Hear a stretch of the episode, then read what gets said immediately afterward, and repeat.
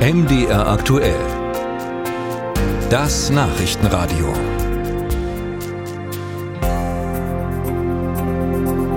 Sie haben wirklich lange miteinander beraten, Kanzler Scholz und die Bundesländer, und sich schließlich bei den Kosten für Flüchtlinge auf einen Systemwechsel geeinigt. Statt jährlich neu verhandelten Beträge wird der Bund ab kommendem Jahr jährlich 7.500 Euro pro Flüchtling zahlen. Bundesweit sollen Leistungen dann künftig möglichst über Bezahlkarten ausgezahlt werden, nicht mehr über Bargeld. Und die Schutzsuchenden sollen künftig bis zu 36 Monate, also drei Jahre, die vergleichsweise niedrigen Unterstützungssätze gemäß Asylbewerberleistungsgesetz erhalten. Bislang wurden die ja schon nach 18 Monaten auf die Höhe der Sozialhilfe angehoben. Wir wollen diese Ergebnisse noch ein bisschen diskutieren mit der SPD-Bundestagsabgeordneten Rasha Nasra aus Dresden. Sie ist migrationspolitische Sprecherin der Sozialdemokraten. Hallo, ich grüße Sie. Hallo, grüße Sie.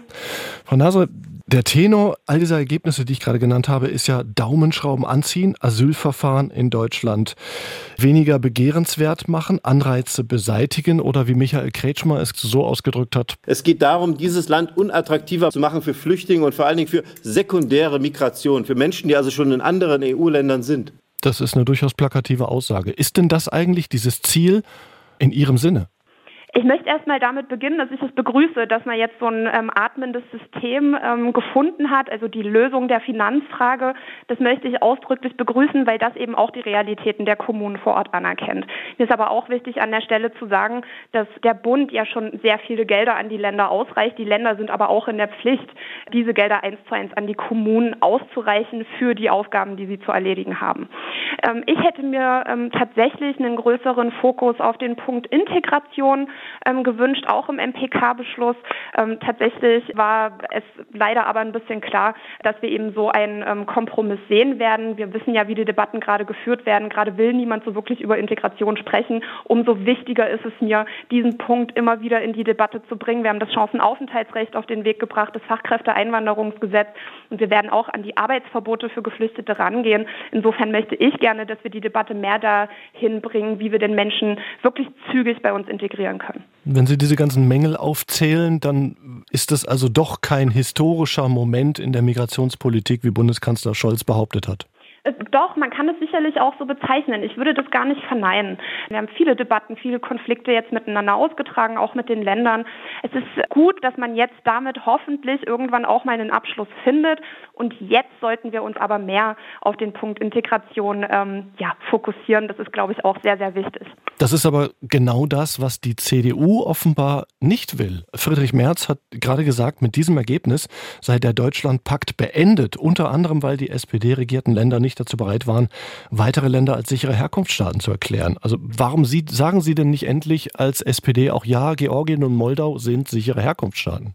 Es ist eine Debatte, die wir gerade führen und da wird es auch ein Ergebnis geben, dem möchte ich nicht vorgreifen, auch weil wir den Prozess einfach ähm, jetzt einmal abwarten müssen. Es ist natürlich auch bemerkenswert, dass die Union sich immer wieder auch medienwirksam ins Kanzleramt einladen lässt, am Gespräch teilnimmt ähm, und auch bei der MPK dabei ist und dann hintenrum aber wieder ähm, sich aufregt und behauptet, das wäre jetzt alles nicht gut genug und äh, uns versucht, den schwarzen Peter zuzuschieben. Das ist ein System, das wir kennen. Ähm, ich bin gespannt, welche Nebelkerze Herr Merz in den nächsten Wochen wieder in den Raum werfen wird. Die Union trägt allerdings gerade nicht dazu bei, dass wir die Debatte etwas runterkochen, ja nicht mehr so emotional führen oder vor allem auch mal sachlich. Ja gut, aber andere Entwicklungen äh, tragen nun auch wahrlich nicht dazu bei, dass die Debatte sachlich geführt wird. Wir sehen da gerade diese Demonstrationen in Berlin oder Essen, bei denen Islamisten ganz offen den islamischen Faschismus propagieren. Ist das in dieser Stimmung Ihrem Eindruck nach überhaupt möglich, sachlich über Migration zu reden? Es macht es natürlich nicht einfacher und auch ich verurteile das. Es kann nicht sein, ähm, dass Jüdinnen und Juden in Deutschland Angst haben, auf die Straße zu gehen oder wir islamistische Parolen auf Deutschlands Straßen hören. Das darf nicht sein. Und trotzdem dürfen wir unsere Herzen nicht eng machen an der Stelle. Deutschland ist ein Einwanderungsland. Wir haben uns dazu bekannt.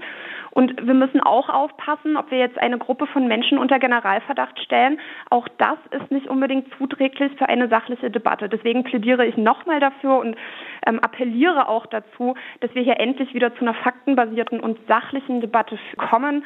Äh, bei all den Schwierigkeiten, die wir gerade haben, ist es, glaube ich, nicht gut, wenn die politische Klasse, so wie wir ja genannt werden, sich so verhält, wie sie das gerade tut, nämlich indem sie sich in einem Überbietungswettbewerb ergeht, wer jetzt die möglichst ähm, schärfste Forderung ähm, irgendwie in den Raum wirft. Das ist zumindest nicht mein Stil. Geben Sie uns noch mal einen kurzen Eindruck davon, äh, von den praktischen Diskussionen bei Ihnen in der SPD-Fraktion, was da so gerade läuft im Hinblick auf weitere zukünftige Maßnahmen. Ich denke daran, dass Italien gerade Aufnahmelager mit Albanien, also direkt vor der EU-Grenze, vereinbart hat, mit einem demokratischen Land. Wäre sowas auch ein Weg, wo Sie als SPD sagen würden, ja, da machen wir mit?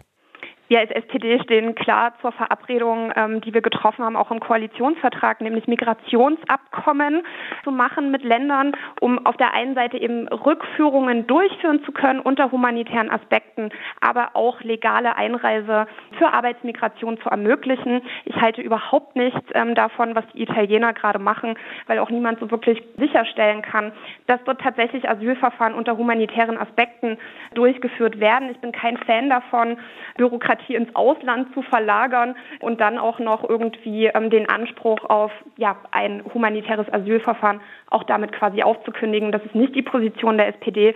Wir stehen zu der Verabredung, ähm, Migrationsabkommen zu machen. Sagt die SPD-Bundestagsabgeordnete Rasha Nasra, migrationspolitische Sprecherin der Sozialdemokraten im Bundestag, bei uns im Interview. Danke. Ich habe zu danken.